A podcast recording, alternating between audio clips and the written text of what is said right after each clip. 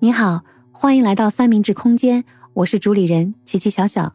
最近在网上看到一个热点话题，就是二零二二年，你的假期怎么过？明年，就说最近吧，我最近想出趟门但是你们都知道的，呃，某些地方又出现了疫情，为了安全吧，我选择了不出门所以啊。明年的事儿，明年再定。倒是想起来了，我曾经在日本工作生活时候的假期里的安排。呃，因为我去日本工作是因公派过去的，所以在节假日里呢，就不能参加很多的不被允许、不被许可的打工，时间就比较多。那对于我来说，并不是觉得是不好的事情，因为我觉得我把日语学学好，了解这个地方的习俗文化，对我将来是更有用的。所以，只要是节假日，我就会和当地人打成一片。其实有很多的啊，他们也有，比方说一个社区的有一些小小的运动会啊。呃，或者是他们有的聚餐呢，还有就是去爬山、挖野菜，都很多。印象最深的就是不太花钱的，就是这种移动当中也不太花钱的，就是在日本，他们有那个赌博机构协会，呃，有很多的这样的活动，赛马、赛艇，还有赛自行车。这种机构呢，它的一些设施安排的非常非常的，呃便利，呃地方去了以后呢，就是入门的这个价格也不贵，它成了我后来慢慢熟悉这个系统之后呢，经常去消遣时光的地方。刚才说了，它这个里面有赛马、赛艇和赛自行车，呃赛艇呢我去学习过，但是呢。我不太喜欢在于是人操控的嘛，因为他突然之间那个艇出去之后呢，他突然停下来，报告说他的发动机进水了，他开不了了。还有就是明明跑得好好的，突然之间他倒扣翻在水里了。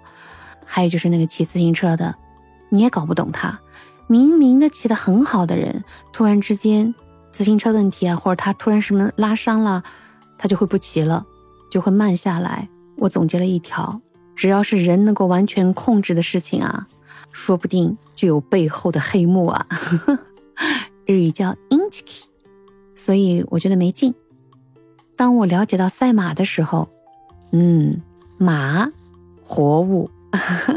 虽然说马也通人性，但是马也有自己的天性啊。无论这个你的骑手怎么样的操控。马，它有它自己本身的属性，哎，我觉得它多少存在着那么一种不可控的东西在里面。在日本的话呢，这些地方呢，其实都不会是在小城市的当中，一定是在市郊或者是几个城市的都方便的当中地带。一般呢，他们都有车嘛，开车去呢，路程也要一个多小时的地方吧。但是呢，他们这个机构的福利呢，在于就是他会往火车站。就日本的小火车啊，这种车站特别的方便。还有就是国道上呢，它会都有这种派出来的那种像旅游大巴，挺豪华的，都是免费的。它这个呢都有那种呃，就是定点接送的地方，这个就很方便了。比方说从我自己呃生活的住宿的地方，我骑个自行车，我就可以到这个机就是上车点，那一分钱不花，对吧？我就可以到了这个赛马的地方。而赛马场其实是很多日本当地人，就是节假日像小长休或者是双休都会去的地方。嗯，它那个设施呢也特别的呃人性化哦，就是它的赛马场很大，然后呢它有很大很大的停车场，还有就是它有很大的一个就是那个游乐园。有孩子的家庭呢，就是男主人在里面玩赛马，女主人带着孩子在外面游乐场里玩。还有就是它的那个入场券，好像也是很便宜的，我记得好像也就一百日元吧。再一个就是它的设施里面所有的这种饮食方面的，有点像我们现在的那个美食广场一样的，有一些这种就是还挺好吃的又便宜的这样的饮食供应，还有它的一些饮料也是免费提供的。嗯，接下来那就是你要花自己钱，你要去买赛马票的事儿。所以整个这个场地一个便利性进去以后，那种氛围也挺让你觉得像，就是和一帮人在搞一个很大的这个聚会 party 一样的，反正挺热闹的。还有就是在这个游乐场里，其实我刚说的有一家子过去的，还有就是很多的老年人。呃，我到现在都忘记不了的是，我看到一个日本的老太太，她当时就坐在我那个就是附近。因为它非常突出，引起了我的注意。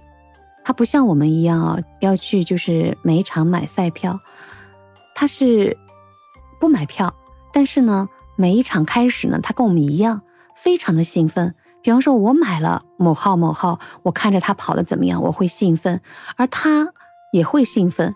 我想他可能就为他心中的马，或者是他觉得大家热闹，他就跟着热闹。当一场结束之后呢，我们就会休整一下，为下一场在做准备的时候呢，他就会打开他旁边的一个精致的小包包。对了，老太太还化着精致的小妆，小包包一打开，他会剥一个小饭团吃啊，过会儿再去把他的小水杯拿出来，他的状态是在郊游，非常的自嗨。就是他也不会在意周围的情况，他就是一场一场站起来欢呼，呃，场间休息时候他又坐下来整理他自己的事情，所以他给我留下了很深的印象。在那个赛马场里，除了这样的一位老人之外呢，其实望眼过去呢，还有很多很多，应该是中老年人，中年人有，嗯，但是老年人偏多吧。呃，对，就是在那个停车场的时候，你会看到很多老人。就是他从车上一下来，他的腰都直不起来。有些人都是会拿个小板凳还支着那样走路，但是他进了车，他就会一样可以开车嘛。这样看过来都六七十岁，七十多岁的人都比较多。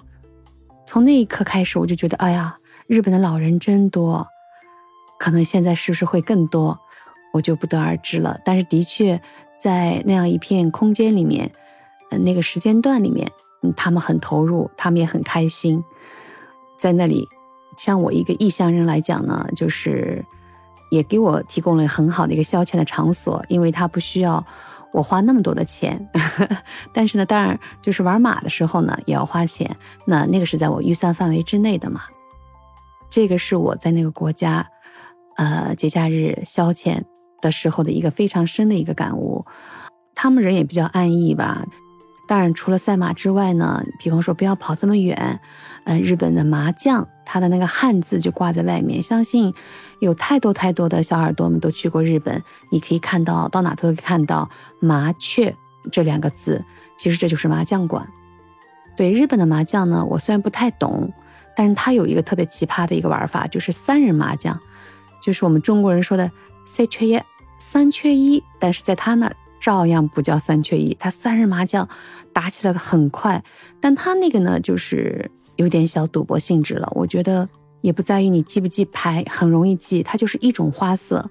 哦，好像是四十几张牌吧，三个人玩，那就是碰运气，多少有点技巧吧，但是运气的成分更大一点。很快，一场场很快。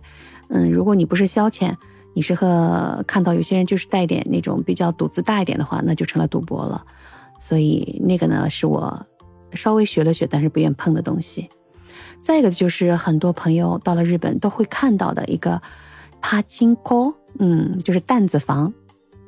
日本挺有意思的，有几次回去觉得变化不大，但唯一变化大的就是那个帕金科，就是这个倒闭了，那个又开起来了，它不断的开新店的感觉，而且有时候外外观看上去，我觉得有点像国内的，哎。卡拉 OK 房就是外面是银红闪烁的，银红灯闪烁的啊。但那个地方呢，是当地人就特别容易一个人就开着车就过去了，或者是就很方便的交通就过去了。呃，包括我在问日本朋友的时候，他们有时候就说，呃，如果就是平常下午约见了客户，如果早到了没地方消遣，他们一看时间还可以，也会进去玩一会儿，就是让人集中精力放松一点的地方。但是这个地方呢？呃，也是因为当初有朋友，呃，带我进去。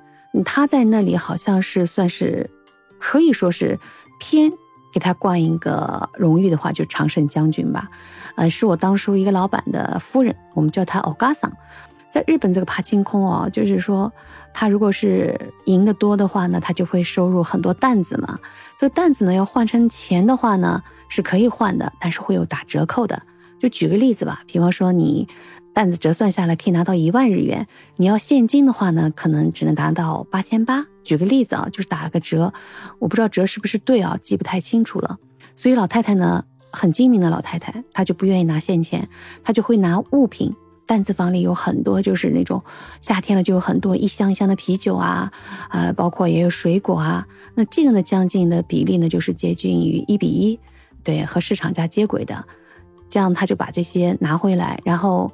呃，老太太因为在那边知道有中国人的这种集中的居住区嘛，她就过去。她这一箱的啤酒呢，就比市场商场里卖的就是便宜一点。那么很多当地的就是我们去打工那些中国的朋友们很愿意买的，因为你比实惠嘛。那老太太也实惠啊，对吧？可能一万的那个叫什么啤酒，他就收个九五折。那么打工的人也实惠，他也实惠，他拿的也比。就是担子房给他的现金多，所以这个老太太在我印象当中很能玩的。这个老太太呢带我去玩过一次这个担子房，我是不太想去，但是她太热情了，就跟她去玩了一下。因为她也是一个偏常胜将军嘛，我也特想看看她怎么玩的。但是进去之后，我发现她跟我说了半天，也就那两句话，诶，他就意思说。他有时候就是玩，就是比方说玩半个小时，他那个机子上，举个例子啊，我印象当中，他觉得好像得不到手感，他就马上换机子，他的机子换的很勤，但是他找到感觉了，这是可能他的经验之谈吧，可能不能拿语言描述出来，他就会做的比较长久。有时候他基本上找到感觉的时候，他就会把我叫过去，让我的手按着他的手的位置放上去，让我一动不动，我一动不动。如果呼吸也算动的话，那必须动。但是他给我的钱一会儿都没有了，所以我就搞不懂这个担子对他的吸引力在哪里。但他就是可以得到里面的乐趣。嗯，那里面那个就是那个担子上面那个把手的这个微妙之差，丝毫这种微妙的一个小角度，都会搞成不同的结果。我是没兴趣再去学那个。同时呢。我不太喜欢担子房的那种吵吵闹闹的哗啦哗啦的声音，好像老太太，我看到她，她是戴着耳塞去的吧？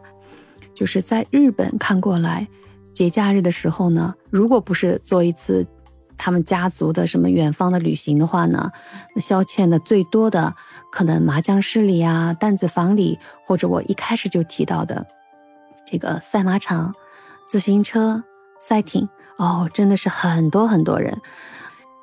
我去的地方在日本的北路，就是日本地图上有一个小肚脐眼儿，就是有一个湾，富山湾的地方。那个湾是富饶湾，就是说它灾害少，台风刮不进去，地震也少。关键呢就是水好，水质好，还有就是大米特别好吃。因为水质好呢，当地的生鱼片是超新鲜的，所以在那个地方呢。我刚去的时候就觉得人，哎呀，少得来，就像这个世界只有我一个人存活着，就是我一个人在这个这么蓝天白云下，宁静的不得了。哎呦，我觉得一开始就特别喜欢那里。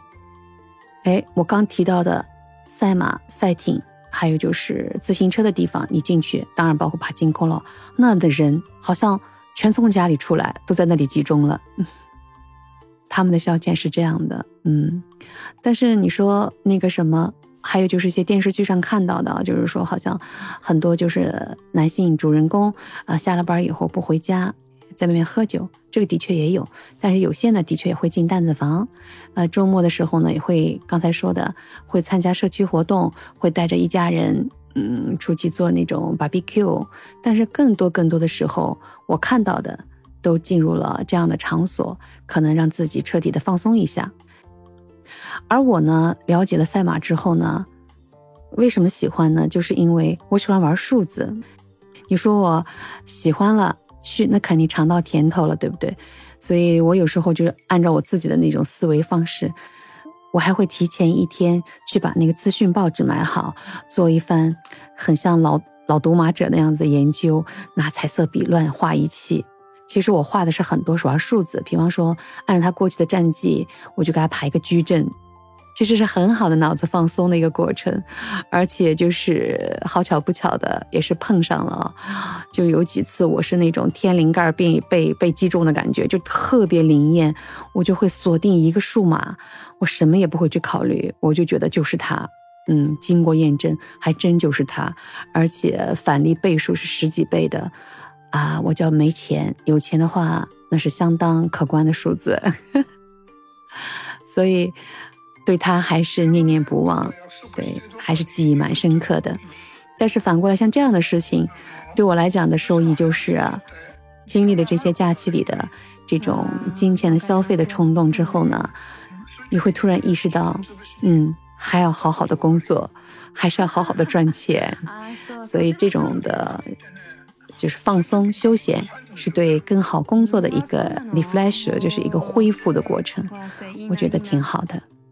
刚才所说的所有这一切呢，呃，其实在国内可以看到，虽然没有赛马、赛艇或者是赛自行车的，但是呢，呃，弹子房应该也没有啊，也是国内不允许的。但是麻将在我们中国，其实有些旅游城市，我记得曾在庐山，江西的庐山那边，他的当地的居民就非常的安逸。还有，还有今年我去的成都，安逸的当地的生活习惯。就是可以从麻将上可以看到，他有很多的麻将师。对，还是回到那个主题，小赌怡情，千万不能贪哦。你不能因为这样而放弃了很多该做的事情，比如说学习啊，好好工作啊，你这就不对了。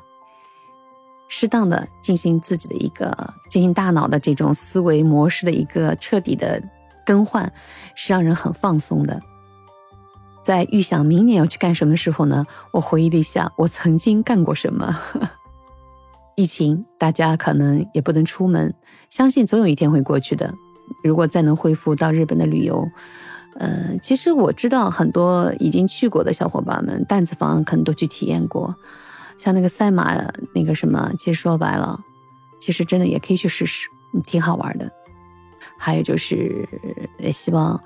这个整个的这样的一个社会环境更快的稳安定下来，大家都能更自在的，我们每个人都可以提前计划好自己的假期，更好的享受生活。